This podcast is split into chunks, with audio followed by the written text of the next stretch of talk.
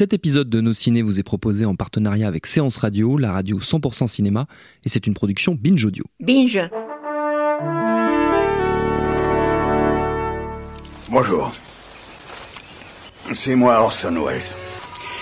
J'aime pas trop les voleurs et les fils de pute. Salut Ciné, votre rendez-vous avec le cinéma qui là tout de suite vous arrive sous forme d'extra ball, notre version raccourcie mais tout aussi savoureuse que l'original qui nous permet entre autres de prendre quelques minutes pour évoquer une sortie du moment comme on va le faire immédiatement en causant, en causant de Ocean's 8 avec mon camarade Stéphane Moïsaki. Salut Stéphane. Salut Thomas. C'est nos ciné extra ball spécial Ocean's 8 et c'est parti. Monde de merde. Pourquoi il a dit ça? C'est ce que je veux savoir.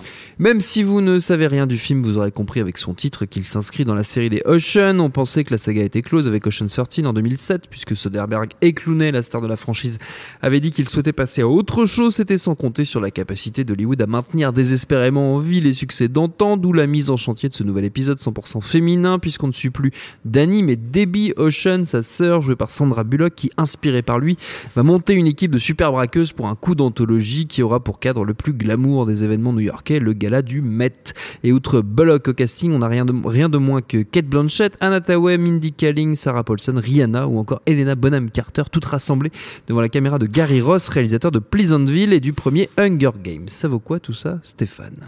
Alors, euh, c'est un film de série très générique, enfin mhm. vraiment euh, assez, euh, comment dire, dans le ton principalement du premier film et un petit peu du deuxième sur certains points. Euh, euh, c'est un film qui profite d'une certaine mode à Hollywood. Hollywood fonctionne par mode euh, un peu étrange. C'est-à-dire qu'en fait, t'as l'impression qu'ils ont besoin de justification pour relancer des franchises, donc ils savent pas trop comment le faire. Est-ce qu'ils se disent comment est-ce qu'on va présenter ça au public? Donc à une époque, il y avait cette histoire de reboot, tu vois, ce genre de choses. Et ben là, maintenant, c'est le, pendant féminin, en fait, le spin-off féminin ou le remake féminin. voilà. Il y a notamment bah, le plus célèbre jusqu'ici, c'était le, remake des SOS Fantômes version mmh. féminine. Et euh, bah, on parle depuis des années de faire euh, une version féminine d'Expendables, par exemple, qui s'appelait, euh, qui s'appellera Expendable. Voilà, donc c'est un peu dans cette logique-là. là, en l'occurrence, donc c'est la, comment elle s'appelle Sandra Bullock joue la sœur de George Clooney. Et c'est dans apparemment dans le, dans le sang dans les gènes en fait d'être d'être d'être un voleur. voilà un, un, un, arnaqueur un voleur.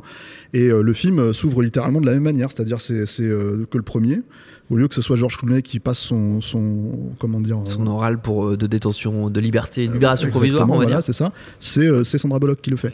Et euh, et après en fait bah elle sort et c'est exactement la même chose elle recommence elle recommence ses affaires quoi. Elle retrouve son ancienne partenaire comme lui retrouvait Brad Pitt exactement voilà. Et, et c'est la blonde et la brune le brun bref. Donc c'est vraiment le, le, même type de film. Le, le ce qui est relativement agréable j'ai envie de dire vis-à-vis -vis de comment dire de cette approche, c'est que hum, c'est pas un film qui se veut volontairement féministe. C'est-à-dire que, comme euh, par exemple le truc de SOS Fantôme, moi je trouvais que c'était une idée complètement stupide dans SOS Fantôme, dans le remake, euh, c'était euh, de comment dire d'inverser les rôles et de donner le rôle de, de la, blonde de la, blonde décérébrée à Chris Hemsworth. Voilà, c'est ça. Qui, qui, en plus, je trouve, avait pas vraiment lieu d'être dans, dans, dans SOS Fantôme parce que c'est la secrétaire. Donc, oui, et, la secrétaire, elle n'était pas du tout une blonde décérébrée. C'était juste une meurtre en fait dans, dans le premier. Donc je, je comprenais pas trop la logique.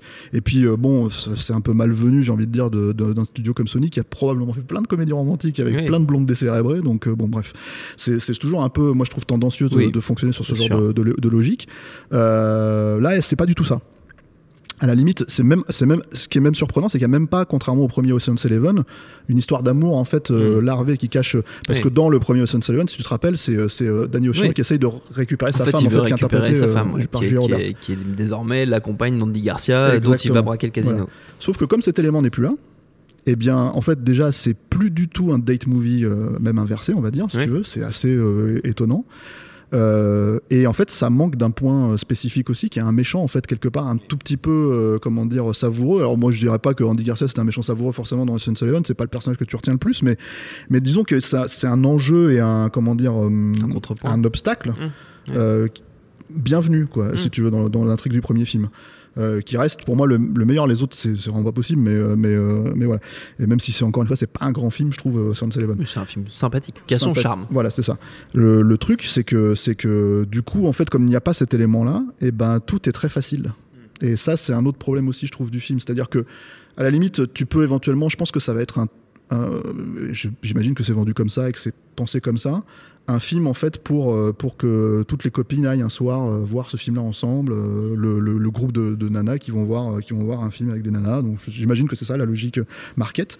Euh, et sur ce point, bon, bah il y a de la camaraderie euh, féminine, je sais pas, tu vois, ça, ça marche à peu près, quoi. J'ai envie de dire peut-être, tu vois. Je, je, je t'avoue que je me sens pas vraiment concerné par le, par le sujet, donc voilà. Mais, mais après, si tu veux, c'est surtout en fait quand tu connais le, le, comment dire l'original. Enfin, le, le- quand je dis l'original, c'est le Oui, celui c'est de- le, de- le de- Soderbergh qui, était, Soderbergh, qui était déjà un, un remake. ouais.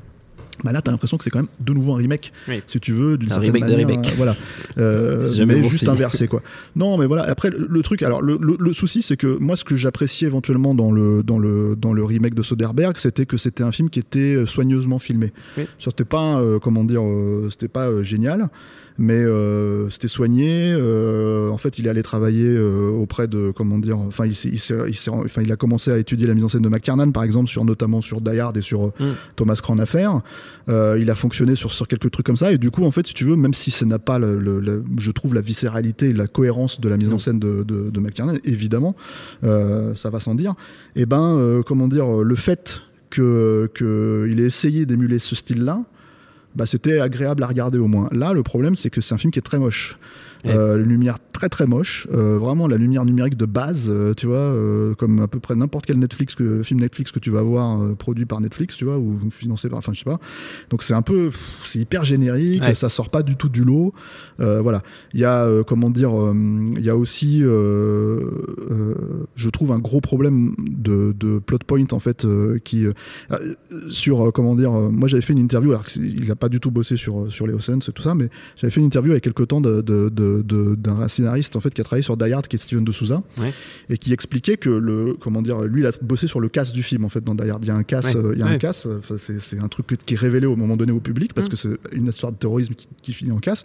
Et il disait que en gros le le point du casse en fait est ridicule. Oui. L'idée même du casse elle est ridicule, le plan est ridicule, mais la façon de le présenter au public euh, permettait de rendre tout ça complètement digeste et crédible et Oui. voire même hyper excitant. euh, voilà. Yeah. Donc il y avait parce que en fait t'attends euh, de savoir quel est le prochain truc que les terroristes vont faire et- et en fait quelque part en tant que spectateur t'es du côté des terroristes qui sont en train de mettre en place Oui, le plan. Parce que tu veux, tu veux comprendre. Tu veux comprendre, voilà. Là, le problème, c'est qu'en fait, si tu veux, tu as, toute une mise en place, en fait, donc, euh, avec euh, quelques éléments, on va faire ci, on va faire ça, ils expliquent tout. Tu vas détourner le garde, tu vas faire ci, tu vas faire ça. Donc, tu comprends Ouais. tout en même temps parce qu'ils sont en train de le préparer dans leur, euh, dans leur, dans leur propre, euh, comment dire, planque. Et en fait, du coup, le casse n'a plus vraiment d'intérêt. Oui. Et du coup, les types sont obligés, en fait, les scénaristes, comme dans Ocean's Eleven d'ailleurs, de rajouter un deuxième, euh, comment dire, euh, un autre twist. un autre twist au- un au casse dans le casse, quoi. voilà, c'est ça, pour, pour, euh, pour rendre ça, euh, comment dire, un petit peu excitant Stimulant, pour le ouais. spectateur, stimulant, Mm. sauf que bah, c'est pareil, c'est dévoilé à la fin. Donc du coup, comme tout est dévoilé en 5 minutes avec des flashbacks, et ben tu te dis mais il est complètement con ce plan, ça marche pas du tout en fait. Il- il- que- comment ils ont pu faire ça comment Donc c'est une grosse entourloupe de scénaristes Ouais. euh, qui, euh, qui pour moi en fait, euh, c'est pas que ça fout le film en l'air, hein, parce que contrairement par exemple à Ocean's 12, il y a un casse pour le Oui. coup, parce que le problème Oui. de Ocean's 12 c'est qu'il y en avait même pas un. avait quoi. même pas. Mais euh, disons que Si, ils essayaient vaguement de piquer des tableaux à un moment. Ouais, mais en fait, en gros, tu te rends compte que c'était pour balader des Oui, sacs, de, non, des c'était- sacs de, de, de, de thunes. voilà. Rien n'allait. Euh, donc t'as pas t'as pas cette espèce de je m'en foutisme en fait euh, absolu euh, de comment dire euh, du de Ocean's 12 ou ce genre de choses. C'est vraiment un, ça se veut un film carré de base, mais c'est vraiment ça a une logique un peu de téléfilm. Euh, et voilà quoi. Après que dire, tu vois, je veux dire le truc c'est que J'imagine, euh, j'imagine. euh, Enfin, moi, je trouve que j'ai toujours trouvé Sandra Bullock plutôt sympathique euh, comme actrice, tu vois. Enfin, elle a un vrai, un vrai charisme, un vrai capital sympathie. Donc, c'est pas, c'est c'est pas ça qui est vraiment problématique, mais disons que c'est vraiment léger, tu vois. Il y a ce truc qui est un peu étrange, en fait, où tu sais pas d'ailleurs si, enfin, pendant tout le film, tu te demandes si c'est vrai ou pas, parce que elle-même se pose la question. C'est que Clooney est censé être mort Ah oui. le personnage de Clooney est censé être mort. Et, et donc, du coup, en fait, ce qui est étonnant, c'est que tu sais, enfin, tu ne sais pas pourquoi ils veulent jouer avec ça ou pas, en fait, pendant le film. Et bon, comme il apparaît pas, hein, tu vois. Voilà quoi, c'est un peu c'est un peu étrange et, euh, et euh, donc voilà ça, ça se raccroche en fait très basiquement en fait euh, à Ocean's Eleven pour ne pas dire qu'ils sont en train de faire un, Ouais. un- un remake pur et dur quoi. Ouais. Voilà et sinon bah il y a Rihanna Voilà. Moi j'aime bien Rihanna. Donc, Bah, moi aussi, j'aime bien qui, Rihanna. Qui, qui- qui- joue un peu mieux là-dedans quand même que dans, que dans Battleship. En même temps, tu me diras, c'était pas dur. T'as l'impression qu'elle a pris quelques, quelques leçons de. de- Oui, oui Voilà. puis c'est pas Battleship. C'est pas Battleship non plus, mais enfin, c'est pas terrible. hein. Honnêtement, c'est pas GG comme film, quoi. Et, euh, et Rihanna, elle a un gros doigt de pied. Ah bon C'est super bizarre. À un moment donné, il y a un plan. euh, et là, tu te dis, ah, elle n'est pas parfaite, donc, cette, cette, jeune, cette jeune femme, quoi. Ce qui la rend, d'autant plus séduisante. Mais je pense Mais que quand sûr. on en arrive à, à parler des Ah, actrices des euh, films, c'est que voilà. t'as plus rien à dire sur le film, Et en fait. aux Voilà. considérations sur les doigts de pied de Rihanna, c'est qu'effectivement on a fait le tournoi. Il y a Karl Reiner, il y a Karl Reiner quand même Non. qui fait son apparition. Ah Non. mais je croyais qu'il me, Eh semblait- bah, non. me semblait qu'il faisait un Non, caméo. non, il y a, il y a euh, euh, le seul personnage euh, qui revient, c'est Elliot Gould, D'accord. dans une scène euh, au début. Oui, oui, non, ils, ils ont annoncé euh, Karl Reiner et. euh, Matt Damon et, et non. Et non. Ok d'accord. Et George Clooney non plus. donc. Oui, bah, Clooney, on s'en doutait. Très bien, ok. Bon, bah voilà, beaucoup de déceptions, tant pis, tant pis. On ira quand même voir le petit doigt de, de. Le Ocean, gros- le, le gros, le gros pouce de Rihanna. Ocean Sight, euh, c'est en ce moment au cinéma et notre temps est écoulé. Merci Stéphane. Merci à Quentin, à la technique et à l'antenne Paris pour l'accueil. Binge.audio pour toutes les infos utiles. On vous dit à très vite. Et tout de suite, un message de notre partenaire. J'adore mon boulot. Vous êtes la crème de l'aristocratie française. Vous avez compris ce que je vous ai dit Oui, cancer du poumon, inopérable. Next épisode, c'est le nouveau rendez-vous 100% série de Séance Radio avec Charline Roux et son équipe. On ferait mieux de rebrousser chemin, les gars J'ai fait du mal. J'ai compromis des missions. Des policiers français, que les acheter, pas les tuer. Next épisode, le mardi à 19h sur Séance Radio, est disponible sur toutes les applications podcast.